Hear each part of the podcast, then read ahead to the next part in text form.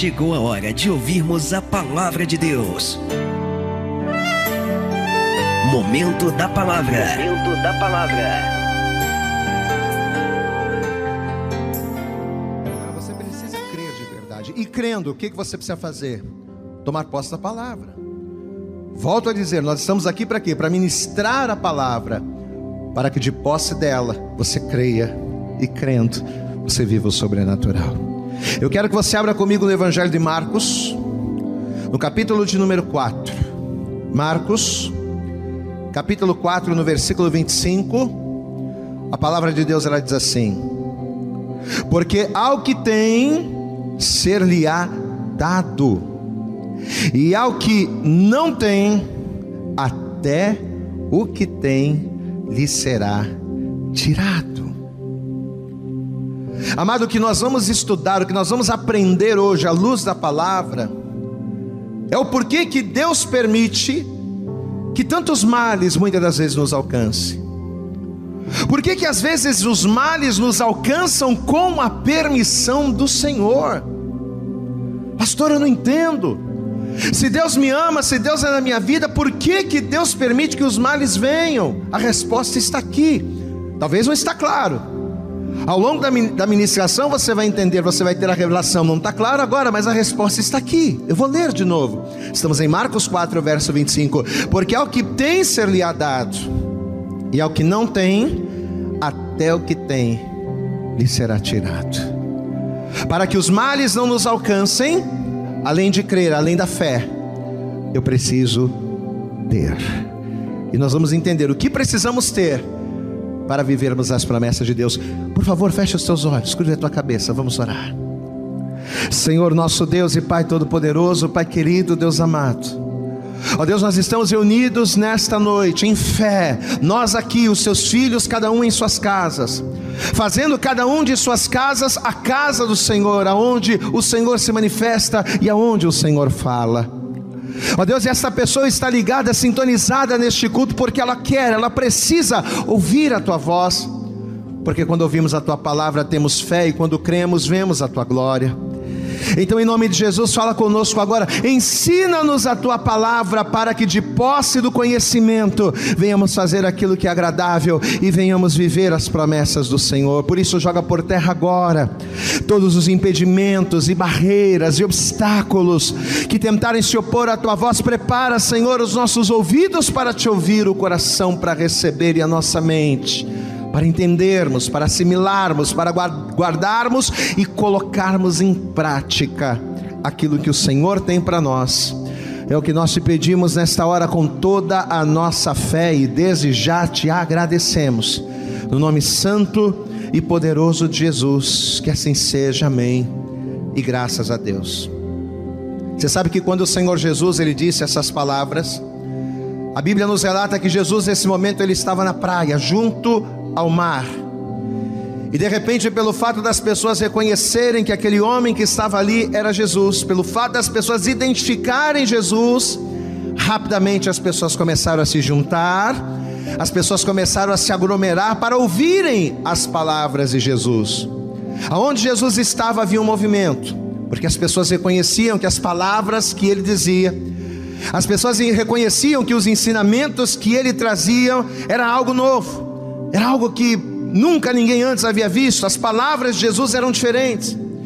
Então, aonde se ouvia falar de que Jesus estava rapidamente, uma multidão se aglomerava, e aqui não foi, não foi diferente.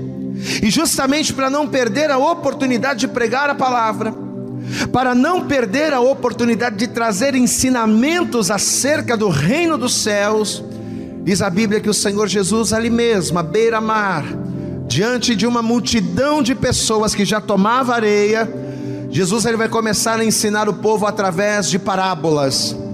E em meio às parábolas, dentre os vários ensinamentos ministrados por Jesus, Jesus ele vai trazer esta palavra aqui. Eu quero que você acompanhe mais uma vez. Estamos em Marcos, capítulo 4. Vamos pegar um pouquinho antes, no verso 23. Marcos 4, verso 23 que diz assim: E disse-lhes: Atendei ao que ides ouvir.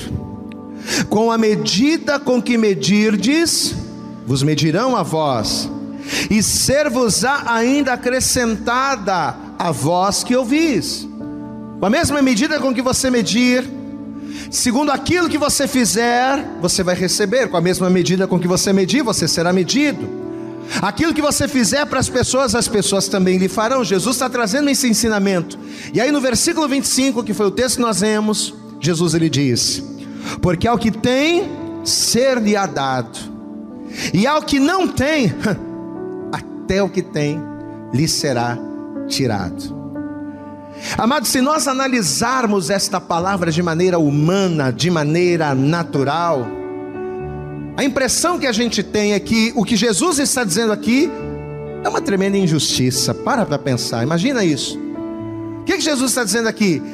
Que aquele que tem, apesar de já ter, ainda vai receber mais.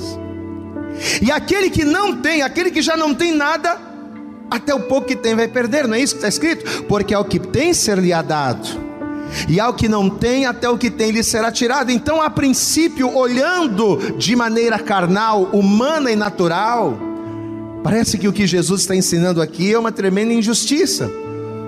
Porque, segundo o código moral dos homens, o que, seria correto? Aquele que tem menos receber mais, não é? E aquele que tem mais receber menos, para que, que haja um equilíbrio. O nosso código humano, o nosso código natural diz isso. Não. Se o camarada já tem muito, para que receber mais? E se o outro não tem nada, ainda vai tirar de quem não tem? Então, humanamente, naturalmente falando, esse ensinamento de Jesus parece ser uma injustiça. Parece uma injustiça, porque volta a dizer, tirar daquele que tem, puxa vida, seria o óbvio não tirar daquele que não tem. Só que Jesus aqui não está falando de coisas naturais. Jesus ele não está trazendo um ensinamento natural. Jesus não está falando de coisas humanas. Jesus ele está falando de coisas espirituais. E uma vez que se trata do mundo espiritual, de coisas espirituais, nem sempre aquilo que nós lemos, aquilo que parece ser é o que é. Veja que a palavra está dizendo que eu vou ler mais uma vez porque ao que tem, ainda lhe será dado, e ao que não tem, até o que tem lhe será tirado. Vamos entender de maneira espiritual, meu irmão. Quando Jesus diz aqui, porque ao que tem, Jesus não está se referindo a riquezas. Porque quando a gente lê esse texto, a primeira coisa que vem à mente é o que? São riquezas, são posses. Aquele que tem riquezas, ou aquele que tem posses, ou aquele que tem muitas coisas, ainda vai ser dado, vai ser acrescentado, vai ser acrescido. Mas quando Jesus diz aqui, porque ao que tem, Jesus não está se referindo a essas coisas, Ele não está se referindo a posses ou a valores, Jesus está se referindo a temor. Jesus ele está falando aqui acerca de obediência, de submissão. Porque ao que tem, ao que tem o que? Temor. Porque ao que tem, ao que tem o que? Obediência, fidelidade. Ao que tem, a este será dado. Este será crescido.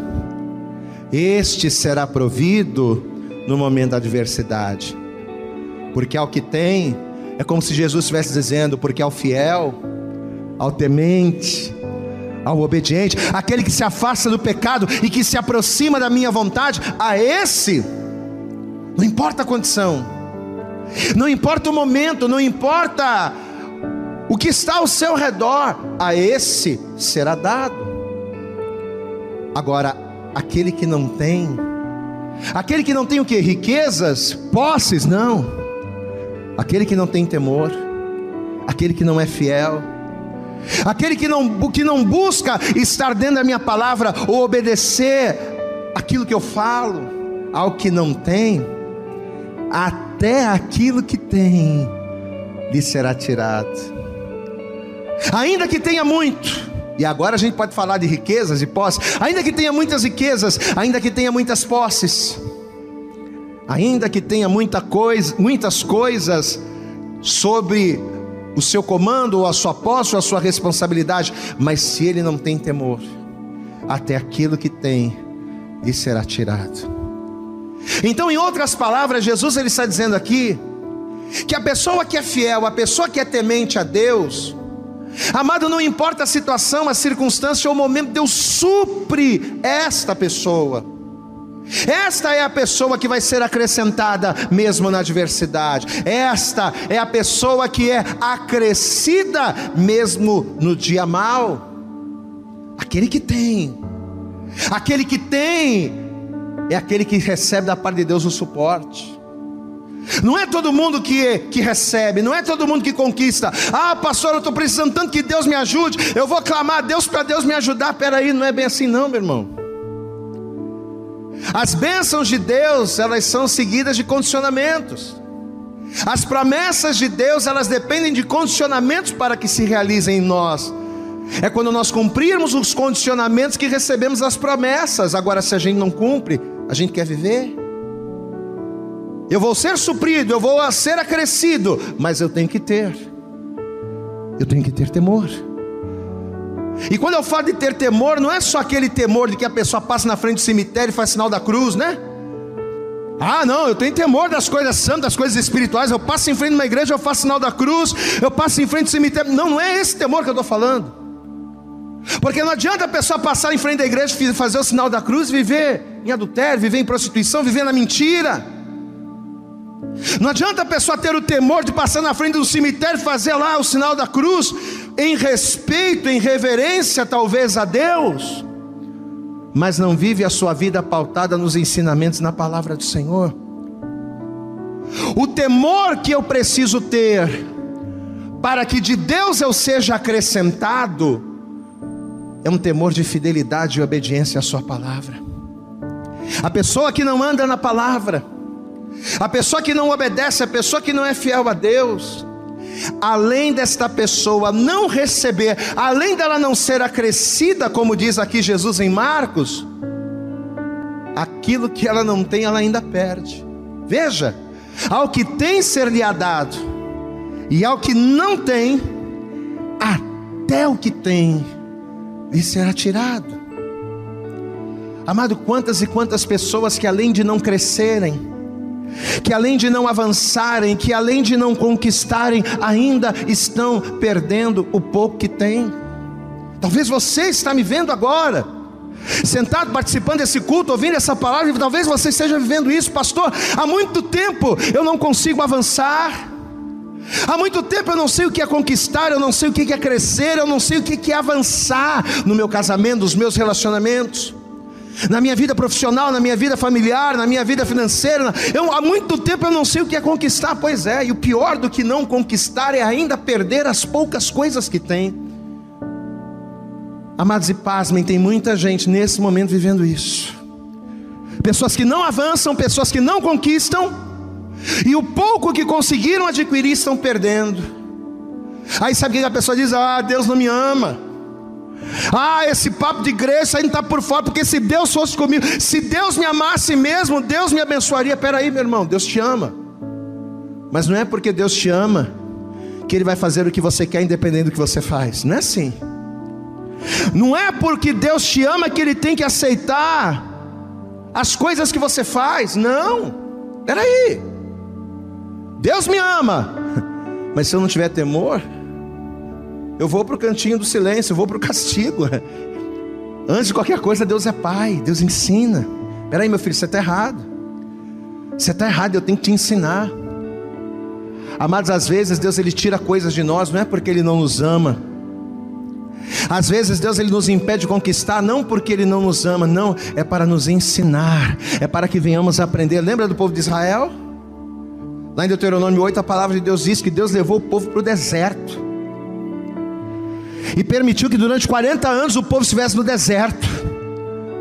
Mas por que, que Deus permitiu isso? Porque Deus não amava o povo? Não, não é por isso. Pelo contrário, Deus ama, amava o povo. Deus ama o seu povo. Era a menina dos olhos dele. Mas por que, que Deus levou o povo para o deserto? Primeiro, para que eles se conhecessem, porque lá ele diz: para saber o que estava no teu coração, se guardaria os seus mandamentos ou não. Está lá, Deuteronômio 8, a partir do verso 3. E te, e te tentou, te deixou ter fome, mas te sustentou com o maná que tu não conhecia, nem teus pais conheceram. Para quê? Por que, que ele fez isso? Para te dar a saber que nem só de pão viverá o homem, mas de toda a palavra que sai da boca do Senhor, disso viverá o homem. Às vezes Deus permite que a gente perca. Às vezes Deus permite a adversidade, o deserto, o mal, as pestes não é porque Ele não nos ama, pelo contrário, é por nos amar que Ele permite, para que a gente aprenda. Que a gente tem que viver menos de pão e mais da palavra. Que a gente tem que viver menos do natural e mais do poder de Deus, da Sua palavra e do seu sobrenatural. Olha o que a palavra, olha o que Jesus está dizendo aqui. O que Jesus está dizendo aqui é o segredo espiritual que faz a diferença entre vencedores e perdedores.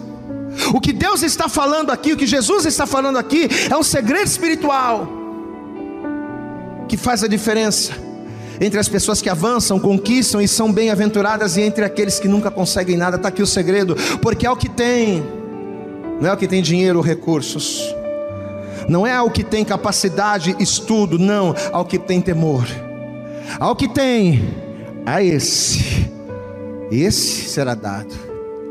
Esse será livre no dia mal. Esse será protegido no dia da adversidade, no dia da guerra, no dia da luta.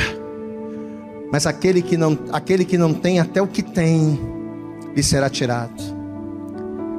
E o maior exemplo prático disso que Jesus está dizendo aqui, vai acontecer logo em seguida, porque Jesus vai trazer essa palavra.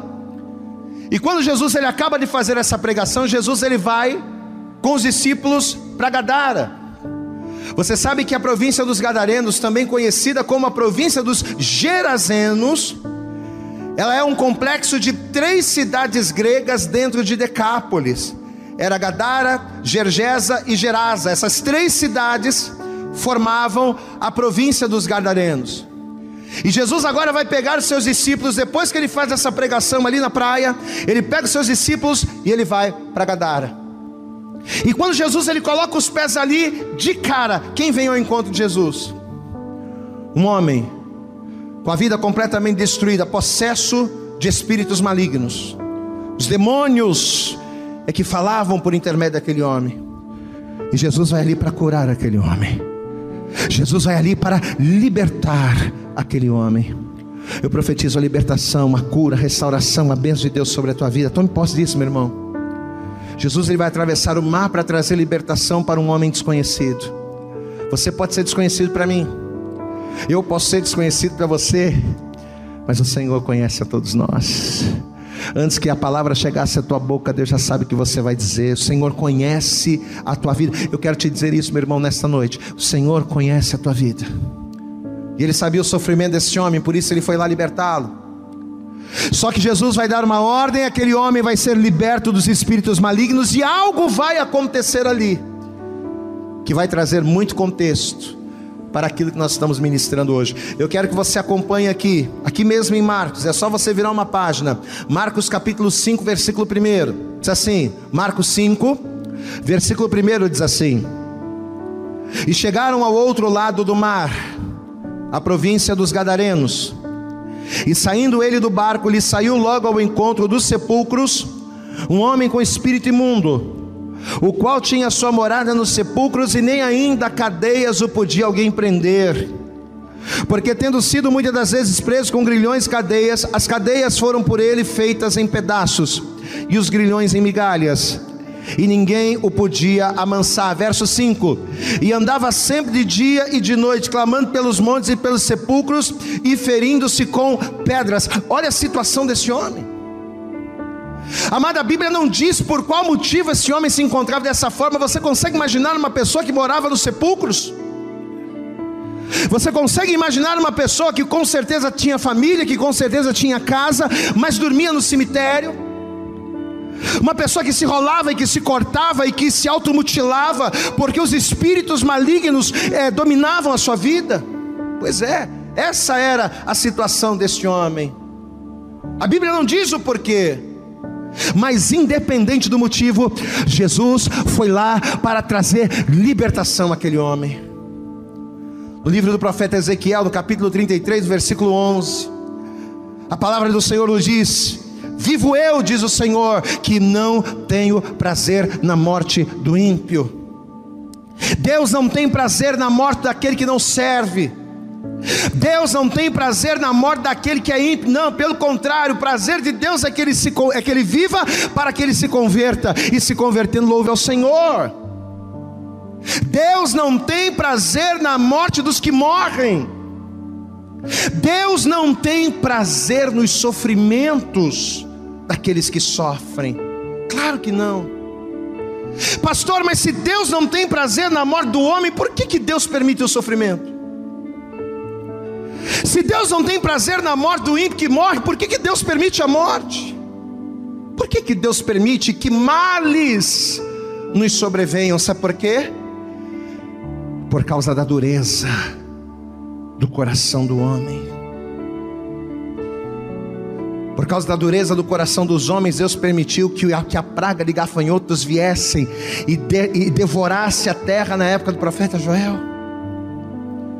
O que, que trouxe aquela praga? Foi a dureza do coração do homem.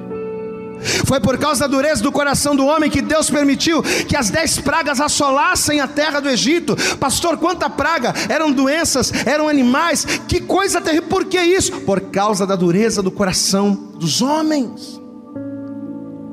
E é por causa da dureza do coração dos homens que passamos por muitas coisas. Olha o exemplo atual. Esse vírus que tem assolado o mundo.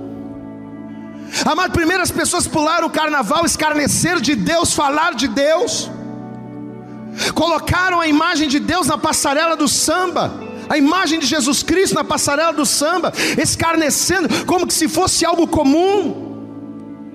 E aí agora essas mesmas pessoas querem reclamar com Deus. Por que do coronavírus? Olha quanta gente morrendo, meu amado, entenda.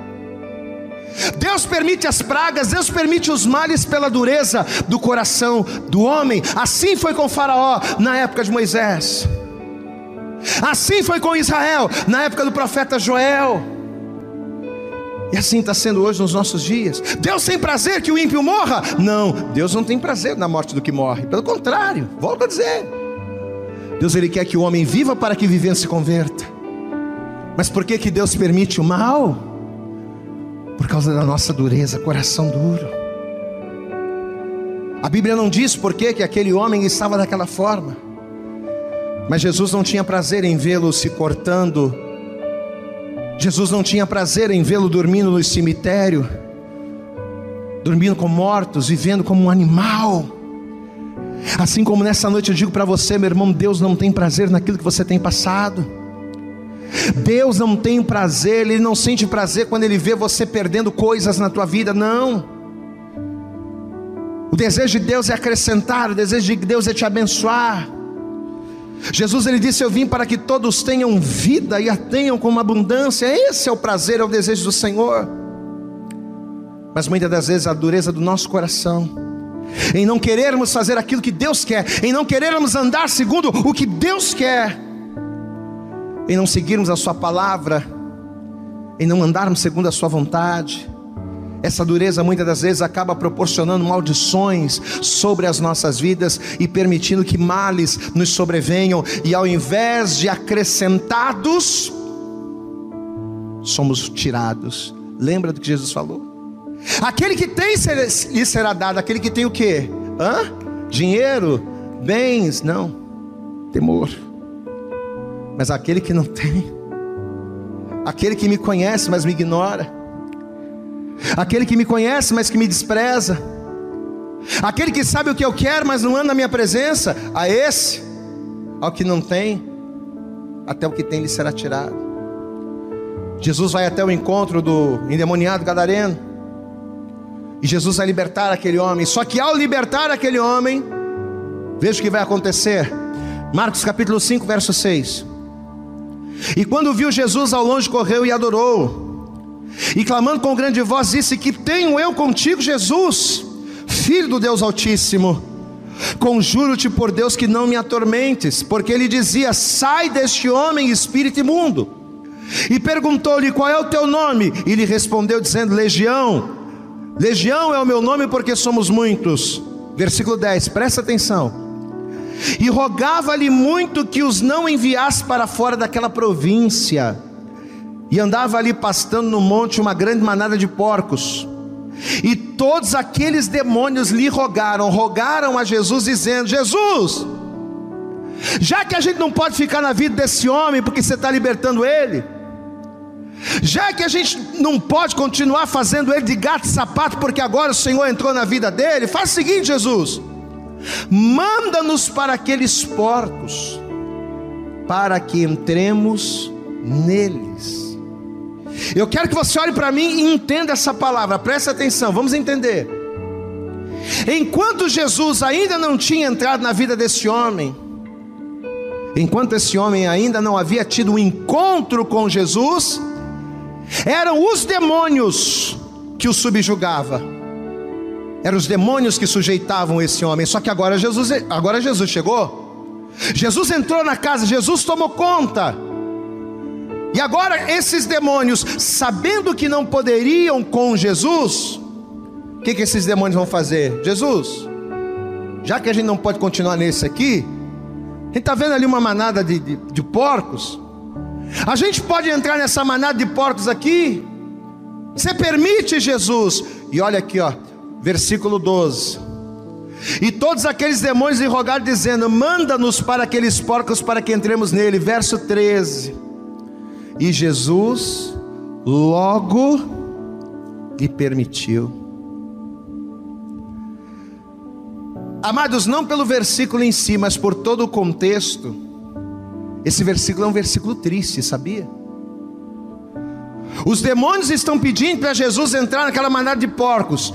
E o texto do versículo 3 diz: E Jesus lhe permitiu. Veja, olhando assim de cara, primeira, de primeira, a impressão que a gente tem é que não aconteceu nada. É ou não é verdade? Porque Jesus vai libertar o endemoniado, os demônios vão sair do corpo do rapaz, vão para aqueles porcos, os porcos vão para lá, o rapaz é liberto e o nome do Senhor é glorificado. A princípio, a impressão que temos é que tudo estava resolvido, não aconteceu nada demais. Só que vamos entender: ao sair daquele homem, aqueles demônios foram para onde mesmo? Para a manada de porcos, sim. Só que antes daqueles demônios entrarem nos porcos, Primeiro, sabe onde que aqueles demônios entraram? Na vida do dono dos porcos. Porque aqueles demônios não saíram daquele homem para entrar em um porco, em dois porcos. Se você for na palavra, você vai descobrir que aquela manada de porcos eram de quase dois mil porcos. Você consegue imaginar uma manada de, de porcos de dois mil de dois mil porcos se precipitando pelo um despinhadeiro de uma vez só. Você consegue imaginar o prejuízo financeiro que o dono desses porcos teve quando ele viu talvez a força total do seu trabalho sendo destruída, acabando ali de uma vez só? Imagina o prejuízo que esse homem teve ao saber que os seus dois mil porcos morreram de uma só vez. Só que pior do que a perda, pior do que o prejuízo financeiro, é saber que esse mal veio com a permissão de Jesus. Olha aqui, ó, versículo 12. E todos aqueles demônios lhe rogaram, dizendo: Manda-nos para aqueles porcos para que entremos neles. Verso 13: E Jesus permitiu. Olha para mim, amado. Jesus permitiu, e é justamente aqui que a gente começa encaixando entendendo a revelação da palavra. Pastor, por que, que Jesus permitiu que aqueles demônios entrassem nos porcos, mesmo sabendo o prejuízo que ia causar? Você acha que Jesus não sabia quem era o dono dos porcos? Sabia. Você acha que Jesus não sabia o prejuízo que ia causar para o dono dos porcos? Aqueles demônios entrando e precipitando os porcos lá? Você acha que Jesus não, não, não tinha ciência disso? Sabia. Mas se Jesus sabia, por que, que ele permitiu então? Por que, que Jesus permitiu aquela situação, sabendo que aquilo iria causar um prejuízo? É muito simples. Sabe por que, que Jesus permitiu? Por causa do texto que a gente leu. Jesus permitiu porque aquele que tem, a esse será dado. Agora, para aquele que não tem, para aquele que não tem o que, pastor? Para aquele que não tem temor, para aquele que não confia, para aquele que não obedece, para aquele que não anda na palavra, para aquele que não tem, até o que tem lhe será o que? Tirado. Esse homem tinha talvez uma indústria, ele tinha uma manada de porcos, ele tinha um negócio. E ele vai ver o seu negócio em instantes acabar. Por quê? Por que, que ele vai ter esta grande perda? Porque aquele que não tem temor, até o que não tem lhe é tirado. Aí você pode perguntar assim, mas pastor, como é que você pode dizer que esse homem, que o dono dos porcos não tinha temor? Como é que você pode garantir, se a Bíblia nem diz quem é, como é que você pode garantir que o dono dos porcos não tinha temor para Jesus permitir isso? É muito simples. É só você vir comigo na lei, Levítico. Vamos para a lei, Antigo Testamento, vamos lá. Levítico capítulo 11. Olha o que a palavra vai dizer aqui. Levítico, capítulo de número 11, versículo 7, está aqui, ó com todas as letras, eu vou ler para você. Levítico 11, verso 7. Também o porco, porque tem unhas, unhas fendidas, e a fenda das unhas se divide em duas, mas não rumina, este vos será imundo. Das suas carnes não comereis, nem tocareis nos seus cadáveres, esses vos serão imundo. Versículo 10: De todos os animais que há nas águas comereis, Todo que tem barbatanas, escamas, e aí Deus vai dar uma, uma, lista. Versículo de número 10. Mas todo que não tem barbatanas, nem escamas, nem mares, ele vai. Né? Versículo 11: Servosão, pois por abominação, da sua carne não comereis, e abominareis o seu cadáver. Amém? Segundo a lei, o porco, segundo a lei, era tão abominável, mas tão abominável, tão abominável, que Deus proibiu os filhos de Israel de chegar perto, de comer, de fazer qualquer. Você não podia nem se aproximar do porco. Agora imagine você ter uma criação. Apesar da lei proibir abertamente qualquer tipo de aproximação, esse homem não só tocava em porcos, como também vendia para outras pessoas. Ou seja, ele ganhava vida fazendo algo que era mal aos olhos do Senhor. Eu posso te dar uma opinião pessoal, vou te dar uma opinião pessoal aqui. Eu até creio, gente, de verdade, que quando aqueles demônios chegaram para Jesus e disseram: Jesus, deixa a gente entrar nos porcos, eu acredito que Jesus não queria deixar. É de verdade. Eu acredito que a vontade de Jesus era dizer: não, você não vai entrar lá não. Porque Jesus sabia o mal que esta permissão causaria. Jesus sabia. Eu acredito que no fundo Jesus não queria. Só que quando Jesus olhou a vida daquele homem, quando Jesus pensou nas atitudes, nas escolhas, na falta de temor, Jesus não teve como não permitir. E é justamente aqui, amados, que a gente começa a entender o porquê que muitas das vezes o Senhor permite que os males nos sobrevenham. Volto a dizer, não é porque Ele não te ama, não, Ele te ama muito. Deus, Ele nos ama muito, mas entenda, a dureza do nosso coração em nos quebrarmos para Deus, em obedecermos a Sua palavra, faz com que males nos sobrevenham, com que perdas nos aflijam. E aí a gente quer correr para Deus, né? A gente endurece o coração, a gente resiste a Deus, a gente não tem, porque é o que tem seria é dado, mas o que não tem é tirado. A gente não tem, mas mesmo não tendo, queremos ser acrescentados.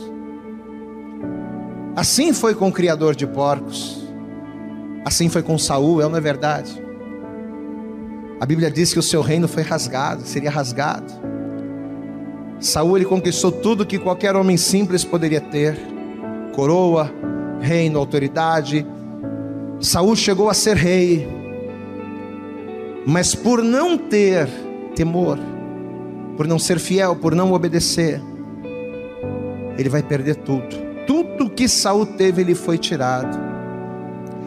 A palavra de Deus diz que o profeta Samuel, usado por Deus, ele vai dar uma ordem para que Saul ferisse por completo os amalequitas. Era a ordem de Deus, era o profeta que estava transmitindo, mas a ordem era do Senhor. Você vai lá e você vai acabar com todos, sem exceção, Saul. Só que ao invés de Saul ter temor e ter obedecido à voz de Deus, Saul vai fazer a sua própria vontade. E sabe o que vai acontecer com Saul? Mesmo que aconteceu com o dono dos porcos. Vamos ver aqui para a gente finalizar. Primeiro livro do profeta Samuel, capítulo 15. Olha aqui.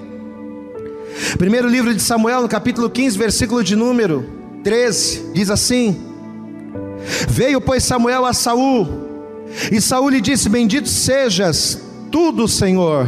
Bendito sejas tudo, Senhor. Cumpri a palavra do Senhor, ó, obedeci. Então disse Samuel: Peraí, mas que balido, pois, de ovelhas é este aos meus ouvidos e o mugido de vacas que ouço? E disse Saul: Ah, são de Amaleque. De Amaleque as trouxeram, porque o povo Deus deu a ordem para Saul, mas Saul colocou a responsabilidade no povo. A gente nunca assume as nossas responsabilidades, é ou não é verdade? A gente pisa na bola com Deus, a gente desobedece a Deus, mas a gente sempre tem uma justificativa. Não, mas eu fiz isso por causa da minha esposa. Não, pastor, mas eu agi assim por causa das circunstâncias, porque aconteceu isso, aconteceu aquilo. Quando eu vi, eu já estava fora. Quando eu vi, eu já, tava, já, já, já tinha pecado. Quando eu vi, a coisa já tinha acontecido. A gente sempre responsabiliza, a gente sempre responsabiliza pessoas e situações, menos a nós. Dureza de coração, falta de temor.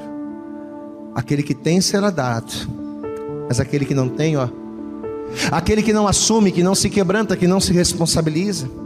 Aquele que não tem, está aqui, ó. De Amaleque as trouxeram, porque o povo poupou ao melhor das ovelhas e das vacas, para as oferecer ao Senhor teu Deus. Olha aí, ainda tem um motivo nobre. Não, a gente desobedeceu a Deus. A gente não acabou com tudo porque a gente trouxe que a intenção era ofertar a Deus. A intenção era nobre, mas era desobediência.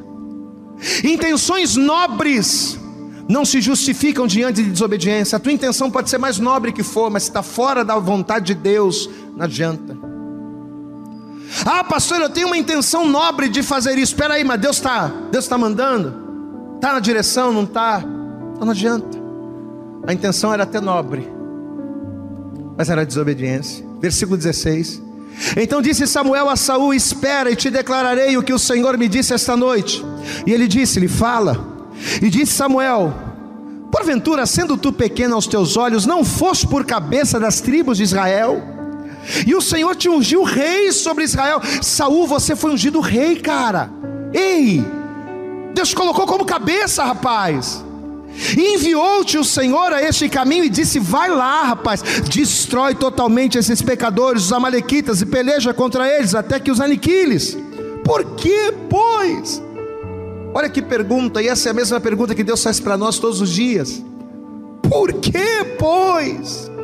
Não destes ouvidos à voz do Senhor, e te lançastes ante ao despojo, e fizeste o que parecia mal aos olhos do Senhor, rapaz, você sabia o que tinha que fazer, Deus te deu uma ordem, Deus te deu uma direção, Deus te deu uma palavra, você sabe o caminho, mas por que, que você insistiu em errar? Por que você insistiu em endurecer o teu coração?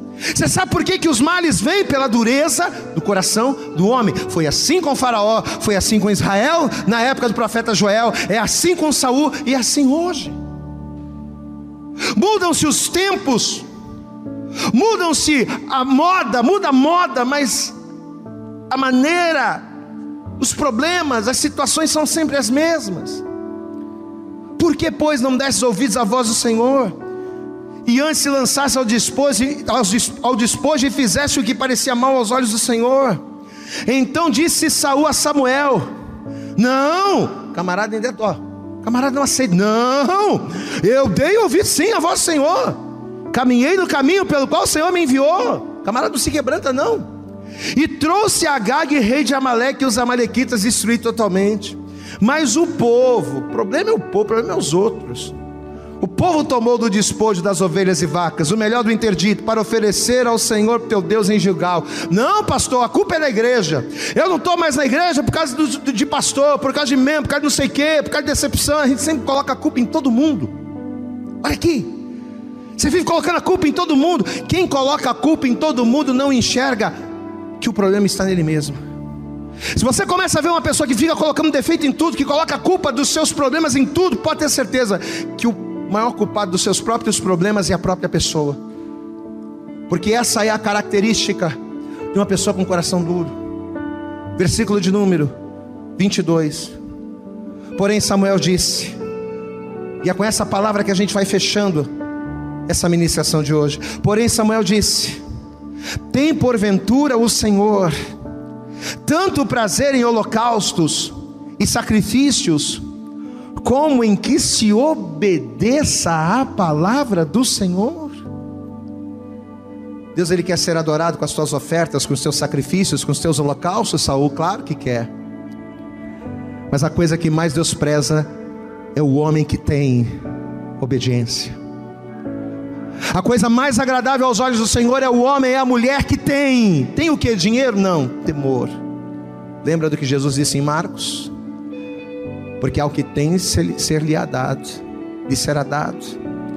Mas ao que não tem, até o que tem lhe será tirado. Está aqui, ó. Olha o que Samuel vai dizer para Saul.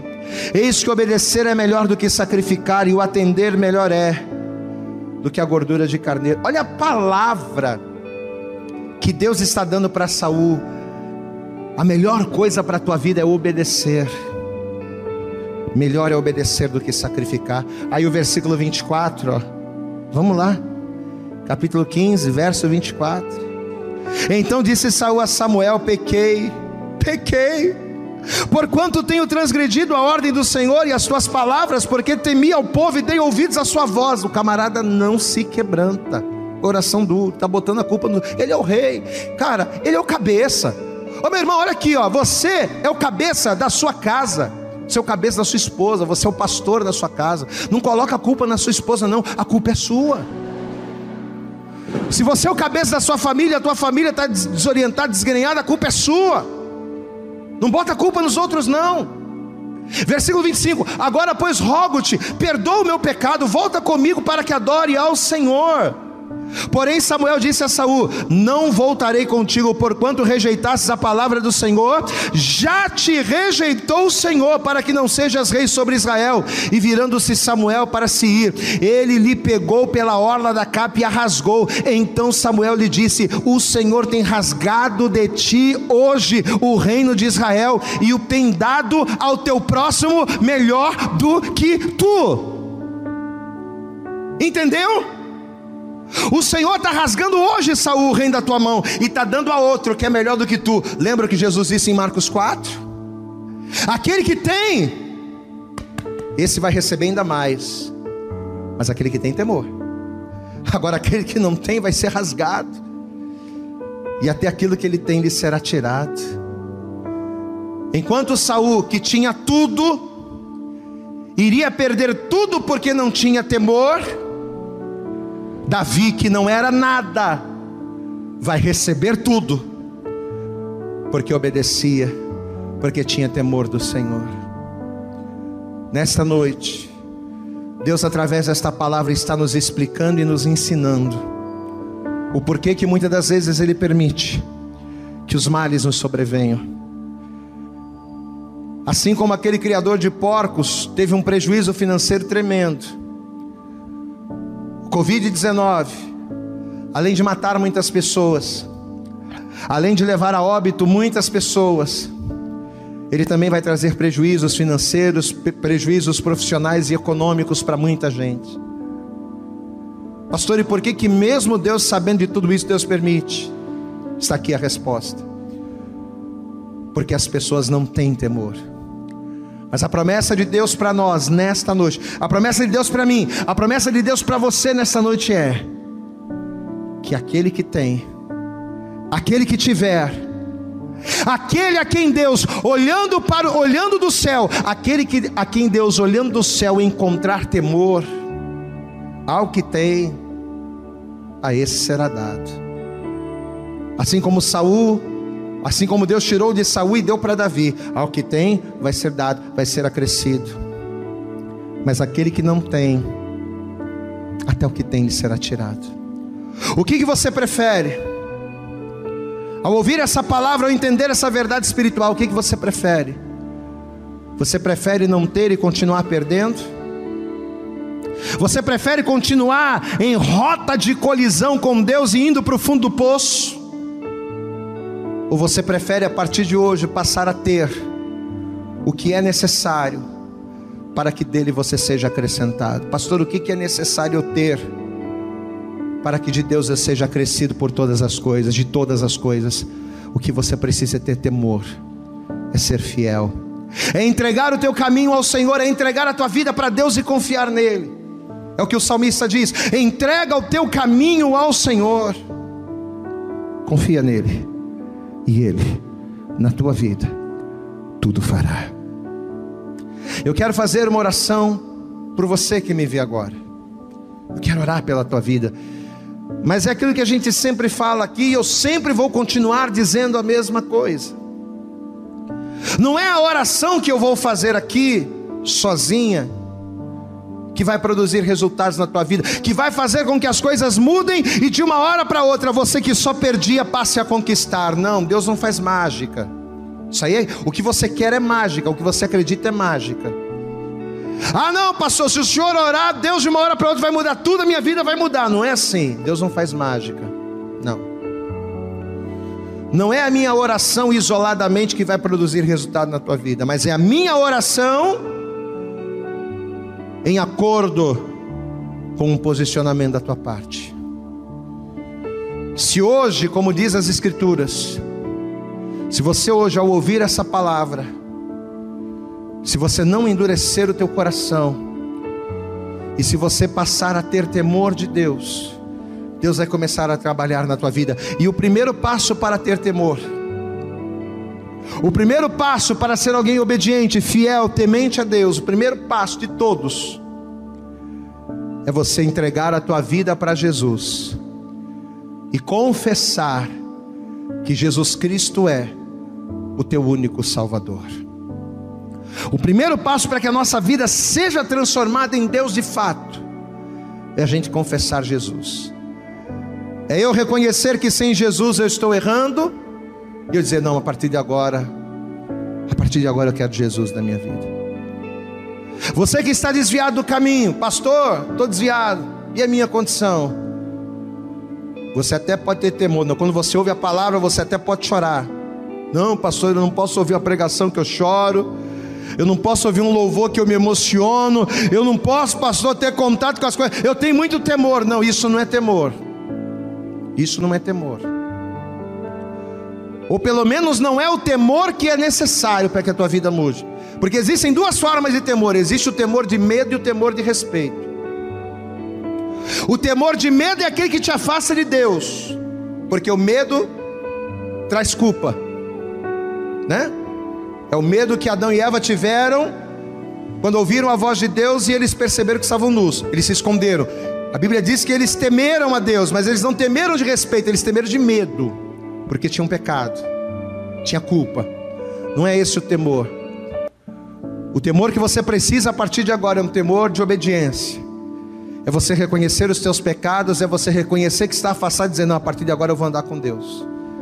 A partir de agora eu quero voltar para Jesus. Se nessa noite ao ouvir essa palavra, se você tomar essa primeira atitude, você vai começar a trilhar um caminho de temor com Deus. E pode ter certeza que aquilo que Jesus falou em Marcos 4, Aquele que tem, a esse será dado, pode ter certeza que você vai viver isso. Pastor, eu quero agora entregar minha vida para Jesus. Pastor, eu estou afastado, estou afastada, estou desviado, estou desviada, mas eu quero voltar agora para Jesus. Você quer isso? Em temor, de verdade?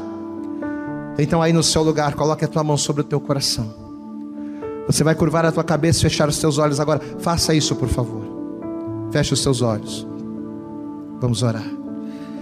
Você que está entregando a vida para Jesus ou se reconciliando com Ele. Ore comigo dizendo assim: Senhor meu Deus e Senhor meu Pai, nesta noite eu ouvi a tua voz e eu compreendi, Senhor, que para ser provido, para ser sustentado pela tua graça, não basta eu ter as coisas desta terra, mas aquilo que eu preciso ter é o temor. E a primeira atitude de temor que eu tomo agora é entregar o meu coração, os meus caminhos e a minha vida nas tuas mãos. Eu te confesso, Jesus, nesta hora, como meu Senhor. Eu me reconcilio agora contigo, Jesus, reconhecendo que só o Senhor é o caminho. Toma, Jesus, a partir de agora, a minha vida em tuas mãos e abençoa-me poderosamente, em nome de Jesus. Deixa eu orar por você agora. Senhor nosso Deus e Senhor nosso Pai Todo-Poderoso. Pai querido, olha a oração que essa pessoa acabou de fazer. Pai querido, essa pessoa está reconhecendo que uma vida sem temor é uma vida de perdas, é uma vida de insucessos, é uma vida de fracassos, é uma vida de derrota. Essa pessoa está reconhecendo que endurecer o coração para a tua palavra e para a tua vontade, em nada lhe traz proveito. E é por ela reconhecer tudo isso à luz da tua palavra, é que agora, neste momento, seja na casa dela com a família, seja sozinho, num celular ou diante de uma televisão, não importa, esta pessoa agora, que estava afastada, está se achegando, está se reconciliando. Essa pessoa que nunca te confessou, agora está te confessando e te reconhecendo como Salvador. Por isso eu te peço, Jesus, diante desta postura, deste posicionamento, toma agora o teu filho, toma agora a tua filha nas tuas mãos. Ó Deus, que a partir de hoje o Senhor comece a trabalhar na mente, no coração dessa pessoa, para que ela não mais perca, mas para que ela seja crescida, pois a tua palavra diz que ao que tem, a esse será dado. Então, olha para ela, para o temor dela, e acrescenta-lhe poderosamente. E o mais importante de tudo, Senhor, que nesta noite, nesta hora, o Senhor escreva o nome dele, o Senhor escreva o nome dela no livro da vida. É o que nós te pedimos com toda a nossa fé. E desde já te agradecemos. No nome de Jesus, amém. E graças a Deus.